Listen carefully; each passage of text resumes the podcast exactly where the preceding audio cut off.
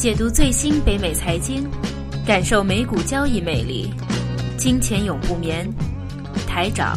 Herman。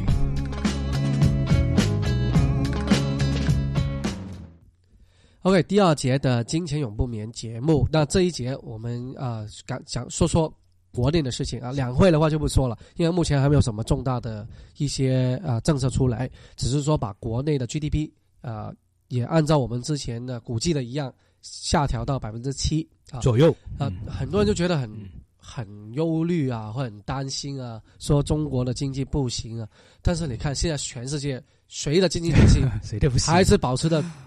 最好的增长啊？啊，还是中国？中国啊，没上前段时间好像印度说印度那个增长超过中国，但后来又说他们那些统治方法不一样啊。但有这样的传闻，但是印度的话，它的基数来说还还是低很多，比较低嘛。嗯啊，所以说它。增长速度，对那个扩那个那个我们叫什么？那个扩大那个那个 percentage，那个 percentage，嗯啊大的话就是百分比大，不代表什么，因为它的量不大。对，印度的量的确是比中国要落后很多。当时我记得十几二十年前，中国印度经济增增这个经济规模是差不多的。但现在其实中国应该比它大起码百分之五十左右，呃大很多的了。嗯啊，第一个，那第二个的话是。很正常的一个啊，从你高增长八百分之十九八七，慢慢的变成了一个新常态。嗯，你你国家不可能永远是百分之百分之八吧？对，只不过他他要创造就业。其实中国最担心的问题，其实应该是就业问题，而并不是真正的经济经济整体本身，因为他还要为很多低学历跟低技术的人群创造这个就业，才能保持整个社会的一个稳定嘛。所以有时候，因为现在都是说以呃出口出口为主动的经济体系的话，改成为内需。没错。但内需刚才你提到，一定要国民的收入提高了，嗯，你才有钱了，有钱才能够消费啊，对吧？那没钱的话，谁是消费，谁是带动内需啊？那第一个，那第二个，今天看了一个新闻说，国内的退休金有可能是允许做证券投资、买股票之类，这是非常好的一个对，没错，一个呃事情。为什么呢？在北美。其实现在的退休金有两种，一种是国家的，啊，你现在买你的工资拿回来那个钱，那一定要呃去国家的那个呃退休金，要他统一管理。那统一管理的时候，当然也他也会去做相关的投资啦，啊，第一个。那第二个其实还有一个是目前国内还没有，但我也不知道国内会不会向北美学习的话，就是说除了国家的那个退休金以外，机构。大公司也会为自己的员工设立这个退休的一个保障。作为我们呃证券公司现在一大很多的业务做托管业务的话，其实做了最好大量的业务就是靠这种啊机构投资，也不是机算是机构投资者，但同时他的那个是退休金来的。嗯，好，打个赫本打个比方啊，如果你在我们啊啊打个比方浩林公司工作，那我们浩林的话。也会给你有一个退休计划，嗯，那我的退休计划的话，就当然啊是由我出一部分钱，嗯，或者你自己也会供一部分钱，那这样子的话，你除了所以说你的供的钱有两份，那第一份是到了国家的那个退休金，嗯，那第二个的话就来到我们公司的，那公司我们集集合了这么多人的钱，那我们就托托管给一个啊券商或者资产管理公司，嗯，来管理。嗯。啊，那这样子，当然他会做那个投资的话，相对就不不会那么高风险，嗯。啊，非啊比较非常的保守，但保守的同时，也不是说他不会接触股票，可能他不会买一个单页股票，嗯，但是他会做什么？他会做一些啊，比如说 ETF 啊，嗯。啊，甚至是基金方面股票类型基金的一个投资，那能保持了你的那一个呃退休金有个稳定的增长啊，因为起码你要把通胀给。打掉吧，对你通胀达不到，你这个亏钱的，嗯，对吧？这个是很重要的。好，那呃，还有一个是比较另类的投资，当然是在如果以加拿大来说，加拿大某个省份那个叫 Ontario 啊，安大略省的教师退休基金，当时我是做了。啊，阿里巴巴 IPO，嗯，啊，厉害啊！京东也有啊，啊，京东当然也有啊，所以他们的这个回报就非常的不错了。对，啊，投资者，但他他可能只是整个基金里面是很少很少一个部分，嗯，但无论怎么样，就说说明了人家的啊、在比较成熟的体系底下，可以做差多元化的投资，嗯。不寻找不同的投资方式的话，啊，第一个风险可以啊，我们叫分散；第二个投资的回报也有一个分散多一点点的这个的效果出来嗯，啊对，，这个很重要可。能这是回国我的经验，就是跟人谈起来北美这边的股市嘛，然后国内人有些朋友是炒股票，那么他们就说，哎，美国的股市一直涨了，从呃大萧条的时候，二战的时候一直涨到现在，所以基本上跟中国这个没有什么可比性啊，因为人家一直在涨。其实为什么它一直在涨？其实很简单，因为美国人大大小小的老百姓、中产阶级，对，所有退休金都是在里面，对，所有退休金，所有以后老了之后没有收入的时候，那个生计都在里面了。他怎么样？政府怎么敢让那个股票跌了？是不是？不可能的，对，所以的话，其实如果跌是可能的，都是正常的回调。对啊，啊所以正常来说，金融海金融危机对，除非是金融海啸、金融危机这种是也是正常的，不可能一条直线的上涨，你肯定会有一个而且真金融危机之后，政府肯定会救市，肯定的。对，所以也导致一些大企业讹诈政府，这是另外一个 topic 了。不过他们的股票就是就是涨了二几十年，所以说你说中国的股票以后，老实说想金融国际化、金融规范化，你要不要金融规范化？现在的标准就是美国的标准，还有世界的标准。那你如果达到这个标准，你是不是应该让老百姓的钱能放心的投到股票里面去？然后你的政府也要有负责任的监管这个股市，不要让那么多假账坏账进来，然后同时也让一些不好的公司退市，不要老是站在这个股票里面，因为大家都大家都是老百姓的钱啊，这样才能达到整个社整个金融市场的一个规范跟国际化嘛。所以这也是大势所趋，其实。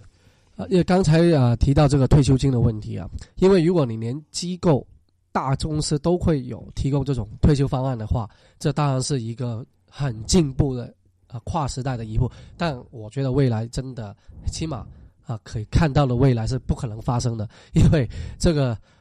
个个人机构啊，哦，以机构来说，我发行一个像这边哦，自己的公司给自己的员工提供退休金、各种的退休的计划哦，真的。哦国内在国内目前，因为你没有一个监管了。啊，那先假如假如你的退休金可能机构倒闭了，如果我有机构倒闭的话，那我怎么办了？我钱去哪里拿？真的很惨了。因为对你想一下，嗯，因为你靠国家的退休金不可能养活人的，如果你在北美也不可能的。对，如果你按目前的这个状况根本不可能，因为在国内我知道的话，甚至很多人买了政府的退休金都要退保，嗯，连政府都不相信，所以你说更更相信你的老板，相信你的公司，更加是不太可能。所以一定要有一个体制的健全，是很重要的一个。嗯就社会一个诚信的，互相相信才行。对，嗯，那呃，好像赫本想跟我讨论一下啊，大家讨论一下关于香港的问题。香港的这个问题，因为最近呃风风火火的这个问题，但只是啊、我们也不会说什么政治方面的。那又从经济方面，因为经济方面目前就有一个比较大的一个争拗嗯啊，这有一个呃论点吧。第一个说啊、到底这种旅游业或者自由行给香港总体的 GDP 啊总体的贡献有多少？那香港那边出来的数据当然就不好了。譬如说，你整个自由行啊，以后旅游的话，给香港的呃 GDP 可能只占百分之三，所以说这个三我不要你，我都无所谓。但其实是不是？我觉得这个说法是我个人觉得有点极端。为什么呢？对，可能你真的在那个店铺里消费，可以说是百分之三嗯啊，或者说啊、呃你可能带动了其他什么呃酒店业啊、餐饮业啊，其他带起来可能真的只有百分之三、百分之四，但是你要看到其他方面带回来的其实其一实个业务啊，其实这样看，对，其实这样看就是说，虽然说百分之三并不大，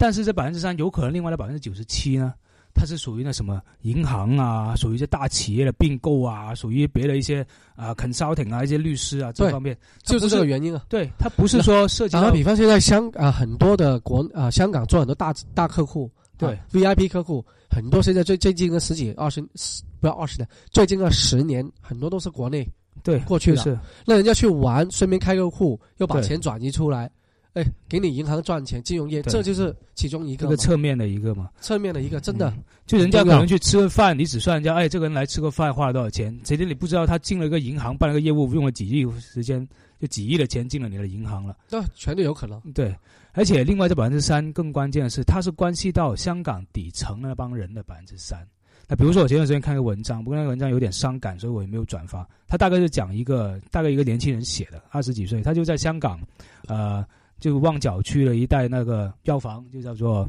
啊、忘了那个药房是什么名字。啊，不能开名字啊，不能开名字了。对，那他药房里面做，那药房他整个旺角区那一带尖沙咀区大概有二十个这样的药房分店。然后他说，其实这个药房，他说在开创自由行之前，他小时候他年轻小时候，整个区这个区只有两间这样的药房，但现在已经有二十间，他在里面工作。他说这二十间药房其实卖药全部都给呃游客的，其实也就是我们大陆去的游客。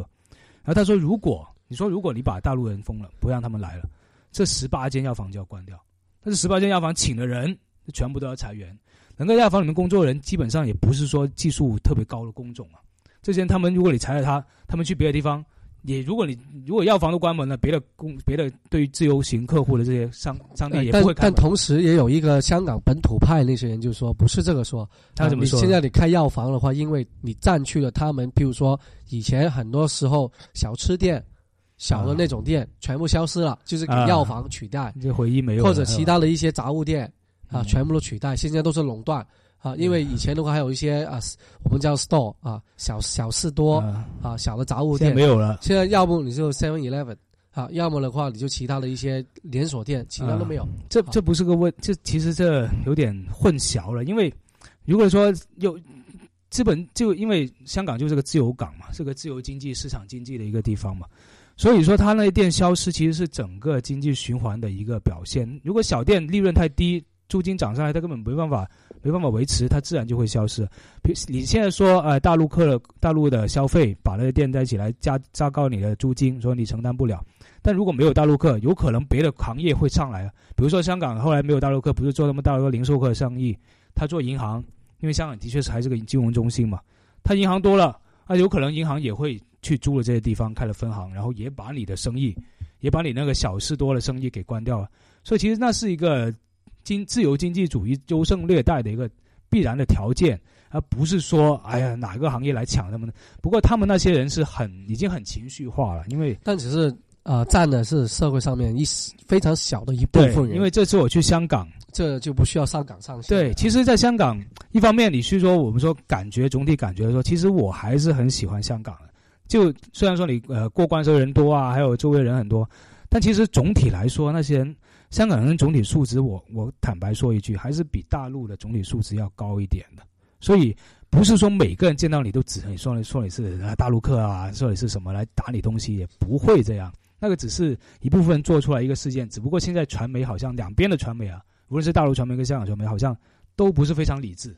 都只是把一个东西 focus 在一个地方，把一些小的东西扩大啊，对，然后无限的扩大，这样让你觉得对。因为我后来那一天那个新闻出来之后，我很多香港的朋友啊，还有一些后来我一些亲戚啊，也是在香港工作的，他们也在说，他说，哎，其实我们香港这位朋友都是很有礼貌，很谴责这个事情。现在大家开玩笑，就说谁敢骂我，他朋友谁敢得罪我，甚至我朋友他亲戚他男朋友是香港人，他说如果男朋友骂我，我就说骂他是暴徒，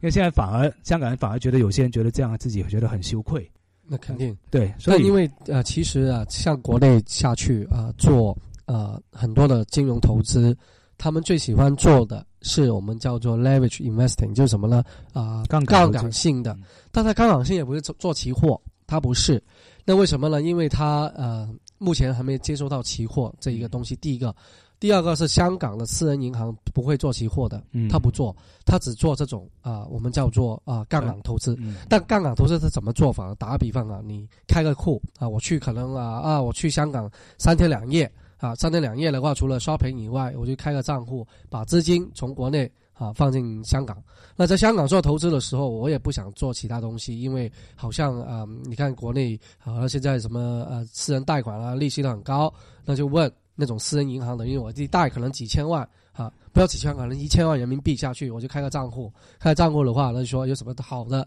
投资产品。那一些因为那些人的话，不会啊，私人银行不会帮你做股票，也不会帮你做期货，但是他会帮你做理财产品。啊，香港人叫做 accumulator 啊，或者我 accumulator 之类的。啊，那然后的话，这一千万我就扩大到有多少钱？可能有一两个亿。嗯，好，就十倍、二十倍的。扩大，那扩大以后，他不会做高风险的投资，小所谓的高风险的投资啊，他做债券，OK？那做债券的话，因为债券相对来说没有那么大的一个啊波动性，可能你的回报一年我打个比方就百分之四，但是因为你扩大了嘛，对吧？你一千万，我本来我就扩大了一个亿，我四个 percent 的话，就代表了我有四百万，嗯，对吧？对，那我四百万的话，就代表了哇，我拿一千万，我就有四百万，我扣除了其他东西，我可能啊还还有一个大概有一两百万的收益，那就是十几个二十几二十个 percent 的一个一个回报。嗯所以现在在香港做的最多，也最受国内投资者散户受欢迎的一些理财产品，其中一样就是这种扩大啊、过大的杠杆，而且是做债券方面的一个投资。但是债券市场啊开始相对来说有点稳定一点啊很多危险的信号出来。这个我们下周的节目嗯会给大家分享为什么债券市场可能呃会出现一些小危机啊嗯。啊，因为现在很多危险的信号已经出来的了。嗯然后另外我想说的就是，香港其实始终是一个我们华人世界里面最国际化一个城市。相对来说啊，对对对，就相对来说，其实没有哪个相对了，你谁跟他相对了？然后我觉得新加坡比它更好。但实际上就其实毕毕竟不算是我们大中华的哦，那以为是那我做的是两岸三地的话都是华人为主嘛，对对华人社会为主。那我说两岸三地现在的话，哪怕是台湾跟中国大陆、香港、呃上海啊、北京啊、广东啊、深圳啊，其实都没有一个地方能够像香港那么国际化。它不光是说呃文化的国际化了，其实还有它资资金肯定也是国际化。因为这次我回来，我这次回去跟一些人、一些以前的同学谈过，有一些是做呃，比如说做金融投资方面的，他们在美国读完一些很厉害的大学之后，回去也自己会做一些，也可以做一些 fund，自己做一些对冲基金对，冲基金，或者自己自己会做一些 fund。另外有一些最有意思是一些地产的朋呃做地产方面的，他们其实也他们无论是大小的公司，他们 portfolio 现在都是比较全球化的。呃，大的公司不用说了，就 CBRE 这一些，他们的 portfolio 肯定是全球化的 portfolio，全球的地产项目的投资。但是哪怕这些香港本身自己的私人公司，他们最近也开始开展业务，就是北美这方面的业务。无论是纽约的，他们主要也是 focus 在那些最高最高收入那些人。纽约的一些楼盘，比如当呃